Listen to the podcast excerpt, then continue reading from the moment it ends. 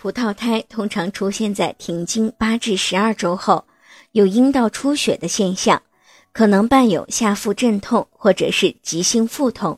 怀有葡萄胎时，孕吐比正常怀孕要出现的早，并且症状异常的严重，持续时间也很长。在停经八周左右，通过 B 超监测依然无法发现胎囊以及胎儿，显示出来的是血片样的影像。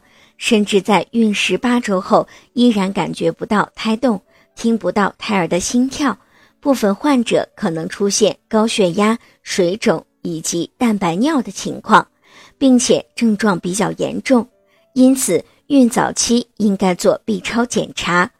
葡萄胎真正的发病原因目前还不太清楚，通常认为这与营养障碍，尤其是叶酸的缺乏、感染。特别是病毒感染的情况、遗传以及免疫机能障碍等因素有关。如果您在备孕、怀孕到分娩的过程中遇到任何问题，欢迎通过十月呵护微信公众账号告诉我们，这里会有三甲医院妇产科医生为您解答。十月呵护，期待与您下期见面。